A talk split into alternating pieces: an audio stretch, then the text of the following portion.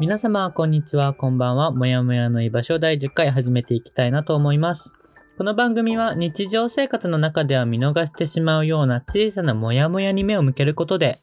心の健康状態をチェックして、ハッピーに生きれる方法を模索していこうというテーマでお送りしております。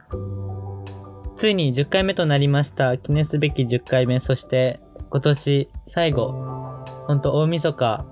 の投稿になり、なるかなと思います。もしこれで年明け投稿になってしまったらどうしようかなと焦っているのですが、まあ10回目という区切りと今年最後という区切りの回にできたらいいなと思っております。それでは本日も最後まで聞いていってください。どうぞよろしくお願いします。それでは今回の企画をちょっと説明したいなと思います。企画説明っていうかなんか今年最後の回なので、あの、今年1年の振り返りとしてインスタグラムのストーリーで募集した今年一番辛かったことと今年一番嬉しかったことを共有していきたいなと思います。でまず最初に今年一番辛かったことから、あの、共有していきたいなと思います。一つ目は、えっとね、6個ある、6個あるので、6個いきます。一つ目は、辛いことも嬉しいことも人と共有し合うのってすごく難しいなって感じて孤独に苛まれた時。いや、これは本当に、あの、しんどいですよね、孤独っていうのは。でもなんか、人に嬉しいこととか辛いこと共有するのって得意な人と不得意な人がいると思ってて、まあそうですよね。僕は多分得意な方なんですけど、まあ得意だからこういうことができてるんですけど、まあ得意な方だから、その、この同じような孤独に感じたことは少ないんだけど、多分ね。でも、なんか人に話してて思うのは、あ、自分のこの感情ってこの人には伝わらないんだって思う瞬間があって、やっぱり人って価値観が様々だから、僕が嬉しいって思うことを相手は嬉しいって思わないし、僕が悲しいって思うこと相手は悲しいって思わないかもしれないじゃないですか。だから、どんだけ話して伝えようとしても、あ、全然この人には伝わらないんだって思う瞬間はなんかすごくなんか寂しくなります。でもその孤独とちょっと似てるのかなと思いました。でも別に無理にその嬉しいことだったり悲しいことを共有必要なく共有する必要はなくて、もしこのリスナーさんだったら、なんだ、他の人は共有できてるのに自分はできないみたいな思っちゃうかもしれないんだけど、その言語化にも得意不得意があるから、なんか他の人の言語化された文章を聞いてみて、あ、自分これも同じこと思うなとか、その同じ悩み持ったことあるなって思うだけでも多分孤独感ってちょっとずつなくなってくると思うんだよね。だから、その、無理にね、共有しなきゃとかそういうことを考えなくて自分のできる範囲で共有できることは共有したらいいし、ま難しかったらそれで全然大丈夫、いいんじゃないかなと思います。でも別にあなたは共有してもしなくても孤独ではないと思います。全然こういうメッセージ送ってくださるし、そういうところで繋がれてるので大丈夫かなと思います。また何かあった時は教えてください。次行きます。部活でどう頑張っても周りに追いつけなかった時、いや、これは本当に辛いですよね。負けず嫌いの人だったら特に強い、辛いと思います。僕はあんまり勝ち負けとかこだわらないので、自分が楽しかったらそれでいいタイプなので、ちょっとあんまり、あ、でも、いや、でも嫌だなと思う。劣等感に苛まれますね。すごい劣等感を感じると思います。でもなんか部活のこのどう頑張ってもっていうのはやっぱ体格差だったりとか持って生まれたものが影響してくると思うのでもうどうしても変えられないものに対してもう本当に嫌だってなっちゃうとすごい辛いな辛かったのかなと思います。でもまあでもそんなうん。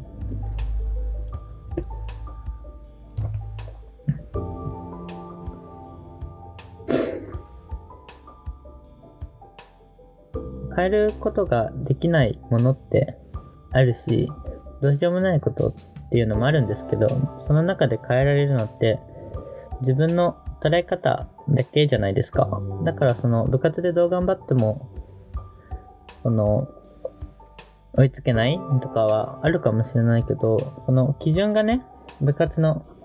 評価基準だったらそうかもしれないけど、全然別の評価基準にしたときに、あのリーダーシップがあるだったりとか、このいろんな人の話を聞いて、ちょっと癒し効果があるとか、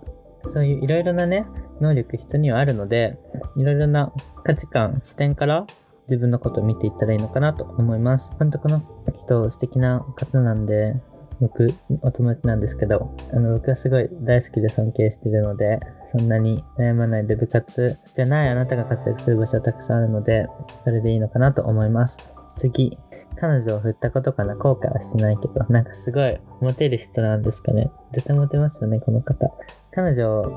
まあ、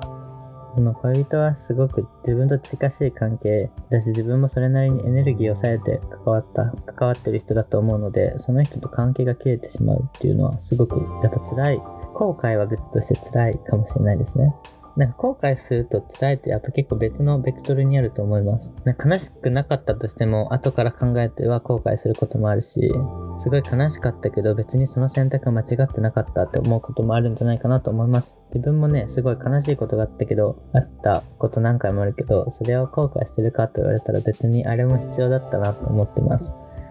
なんか悲しい時間も人間必要だからね、悲しいことあんまり感じてないよりは、る程度感じてた方がいいので、まあそれをこうやってね、今言えるようになったのも進歩でいいのかなと思います。ありがとうございます。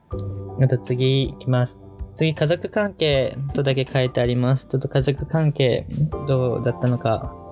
あの、ちょっと想像想像での話、離婚とか、家族の体に病気があったりとか、親と仲が悪いとか、そういうのなのかなちょっとわかんないですけど、でも案外家族って当たり前に近い存在と思ってても案外遠いのかなと最近思ってて、なんだろう、自分も、まあ他の人もそうかもしれないけど、家族に見せる自分の素顔と、友達に見せる素顔って、全く一緒じゃないと思うんですよね。なんか、親が、その社会というか、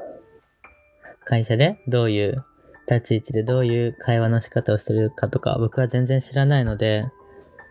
いやまあ立ち位置ぐらいは知ってる。役職とかね、それぐらい知ってたとしても、どういう、周りからどういう評価をされていて、趣味がどんな感じでとかあんまり知らないから、その、案外近くてよく知ってるように思えて、結構知らないところがたくさんある。どう思ってるんだろうとか、これについてはどう考えてるんだろうとか、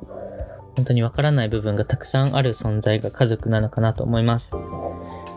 の割に結構毎日住んでたりすると近い関係で血もつながってるしすごい親しいみたいな思われますけどそのギャップがあるなと思ってます。でもいいんだけどね。ギャップはあって。いいんだけどまああるよねっていう話なんですけど。うまく喋れてないですね。でそのでも案外、でも、なんだ、違うね。でも結構近い存在だと思ってることが多いじゃないかなって気がするから、その身近なところで問題があるとやっぱ心にね、すごい大きな影響を与えると思います。でも、いいんじゃない？家族がすごい平和ですみたいな家庭の方が少ないんじゃないかなと思うし、家族関係ちょっと問題ありみたいな人結構いるので、みんな通る道だと思って耐えてください。この辛い時間があなたを強くします。なんかいつもちゃんとなんかいいねとかフォローとか、あ、違う、フォローしてくれて嬉しいなと思ってます。ありがとうございます。あとこれで最後になります。大学の科目選択ミスりました。とのことです。いや、これは本当に1年間ちょっと本当に大変だったと思います。だってほん、なんか、だってさ、運が悪い先生というか厳しい先生になっちゃったらさ、めちゃめちゃ勉強してるのに、なんか、あんまいい評価がもらえなかったり、なんか同じ授業でも先生が違って友達は超楽で簡単にいい判定をもらってるのに自分は悪い判定しかもらえないとこだった。超悲しいと思う。でもあなた頑張ってますね。あと1ヶ月とかでしょ、大学。だから、あと1ヶ月耐えてください、頑張って。僕もね、ちょっとね、あ、この履修失敗したかな、みたいなのがあって、絶対あれ単位落としちゃいます。よくないですね。でも、仕方ないよ。仕方ないなと思って、頑張るしかないです。そんな感じで、あの今年一番悲しかったことのコーナーでした。あ、僕の今年一番辛かったこと、なんか言、いますね。なんだろう。辛いこといっぱいあったけど。あ、でもなんか今年一番辛かったことはなんか、あの、振られたことだと思います。振られました。で、なんかすごい悲しいことを言われました。悲しいことっていうかなんか、すごい仲良かった人なんだけど、なんかもう、天崎、天崎は、なんかもう、お腹いっぱいみたいな。なんて言うんだろう。一緒にいてもあんまり成長できる気がしないみたいな。素敵なところはもう知り尽くしてつまんないみたいな。飽きたみたいな。そんな感じのことを言われて、超ショックでした。でもなんかその言葉腹立ってたので、腹立ったというかなんか、なんか、ひどくない？だって、もうちょっとなんか、あれだよもう、飽きたみたいなこと言われて、素敵なところはもう十分知り尽くしても、もうないみたいな言われたから、マジでクソって思って、振り向かす、振り、また振り向いてほしいというか、まあ、まあいいんだけど、別に関係。僕もちょっと同じようなこと思ってたし。でもなんか、結構好きだったから悲しかった。で、なんかそれで、自分はもっと素敵になろうと思って、悔しくて、ずっとそれを考える一年でした。もっと素敵な子になってやるぞって思う一年で、それをバネにして、一年間活動してきた。活動っていうか、活動ってほど活動してないけど、まあちょっと、なんか、選択に迫られた時だったりとか、その活動、活動っていうかなん、なんかイベントのお誘いが来てた時とかは、その、まあ積極的に参加してみるとか、体を動かしてみるとかしましたね。それが一番辛かったです。以上、今年一番辛かったことのコーナーでした。ありがとうございました。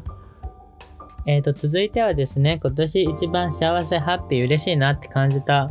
ことのコーナーをやっていきたいなと思います。今これはですね、1、2、3、4、5、6、7、7個ぐらい。ちょっとまとめちゃって少なくなっちゃうかもしれない。でも、いきます。一つ目、成績めっちゃ良くなった。いや、この子この前もテストでめっちゃ良かったっていう、なんか報告をくれてて、いや、なんか勉強頑張ってるんだなと思って、いや、このまま頑張って突き進んでほしいです。多分高校2年生とかだから、来年受験とかそういうのあるんじゃないかなっていう気がし、あいや、来年高3かな多分、この子は。なんで、ちょっと、そういうものも控えてると思うので、頑張って勉強して、勉強してください。全然僕教えますし、あんま教えれるかわかんないけど、頑張ってほしいなと思います。応援しています。素晴らしい。で、続いて夢が叶ったって来ております。この子は本当になんか頑張り屋さんで、ちょっと目標にしてたことがあって、で、それを今年やっと達成できたみたいです。で、僕もね、すごい仲いい子だから知ってて、で、それって、あ、今年だったんだみたいな、もっとなんか何年か前、2年前とか3年前ぐらいだと思ってたみたいな、と話しました。この前、送ってくれた時に。でも、すごい思ってる時間ってあっという間に感じたり、あれ？まだ1年しか経ってないんだとか、今年だったんだみたいな、そういう、ちょっと、思ったより時間が経ってないっていうこともあって不思議だなと思いながら、この報告を聞きました。おめでとうございます。これからも頑張ってください。とても応援してます。もしよかったらなんかどこかで一緒にお仕事みたいな感じのことができたらいいなって僕は日々思っております。続いて、やっぱり大学に受かったこと、合格したこと、新人戦、あ、これちゃうわ。ええーっと、ちょっと二人の子から送ってもらったんですけど、大学名は伏せるんですけど、大学に受かったことをっていうのが届いてます。いや、本当に大学受験勉強頑張ってる方からしたら本当に嬉しいですよね。まあ、何年間頑張ったかわかんないけど、高校生の時ずっと目指して3年間頑張りましたって子もいれば、まあ1年間、高3の時頑張ったって子もいれば、もう高3の部活が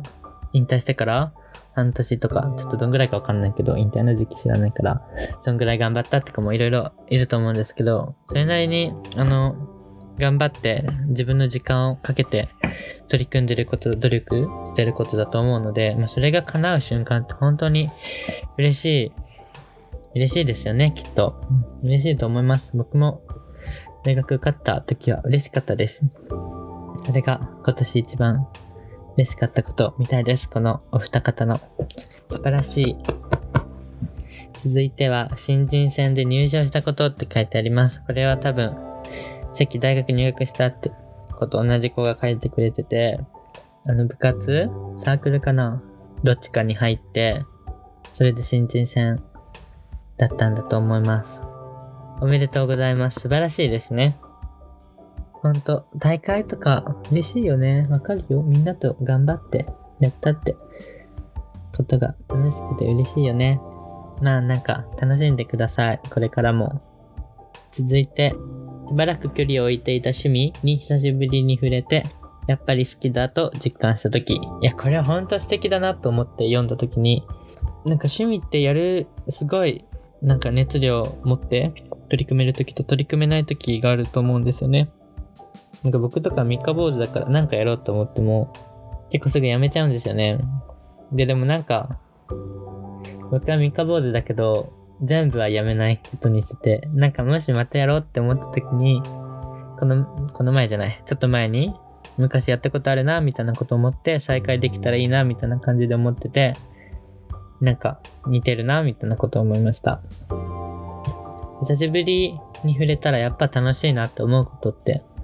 ありますよね。この前、僕、高校生の時ギターやってたんだけど、あんま上手、全然上手じゃなかったけど、超下手だったけど、なんかそれを、なん家に帰ったらギターが目に留まって、よしやってみようと思ったら、やっぱ楽しいなって思、思います。なんかそういう趣味をちょっとずつね、あの、毎日じゃなくてもいいし、すごい頻度が低くてもいいけど、続けれたら素敵なのかなと思います。あの、来年はぜひその趣味いっぱい楽しんでみてください。続いて、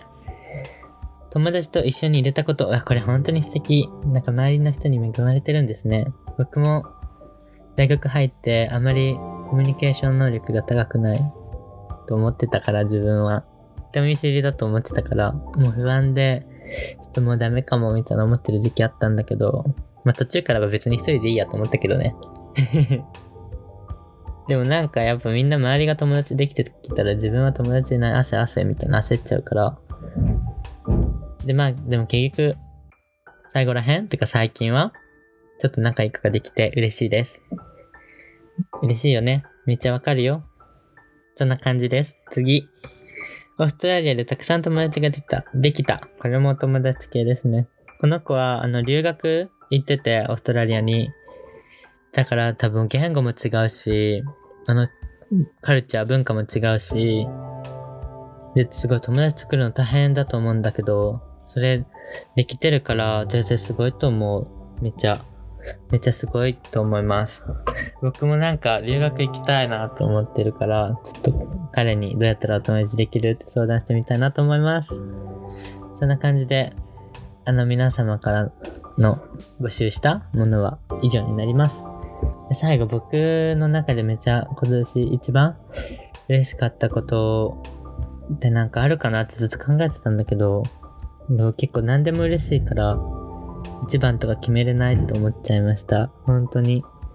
だってこの、ポッドキャストを始めて、なんかそれが聞かれ、聞いてもらえるってこともめちゃめちゃ嬉しいし、大学に入学したことも嬉しいし、友達できても嬉しいし、ほんといっぱい嬉しいことあるんです。どれが一番なんてないですよね、ぶっちゃけ。本当にないんです。本当に。だから、決められないなと思いました。でもなんか素敵な人に恵まれてるので、結構私、自分は素敵なお友達がいて、それが、まあやっぱ一番嬉しかったことかなと思います。ああ、でも待って、なんか、お友達というか人つながりなんだけど、すごいいいご縁があって、なんか、今ちょっとバイトしてるところ、会社があるんだけど、まあその会社の人となんか出会えて、一緒に働い、バイトだけどね、一緒に働けるのがすごく嬉しいなと思います。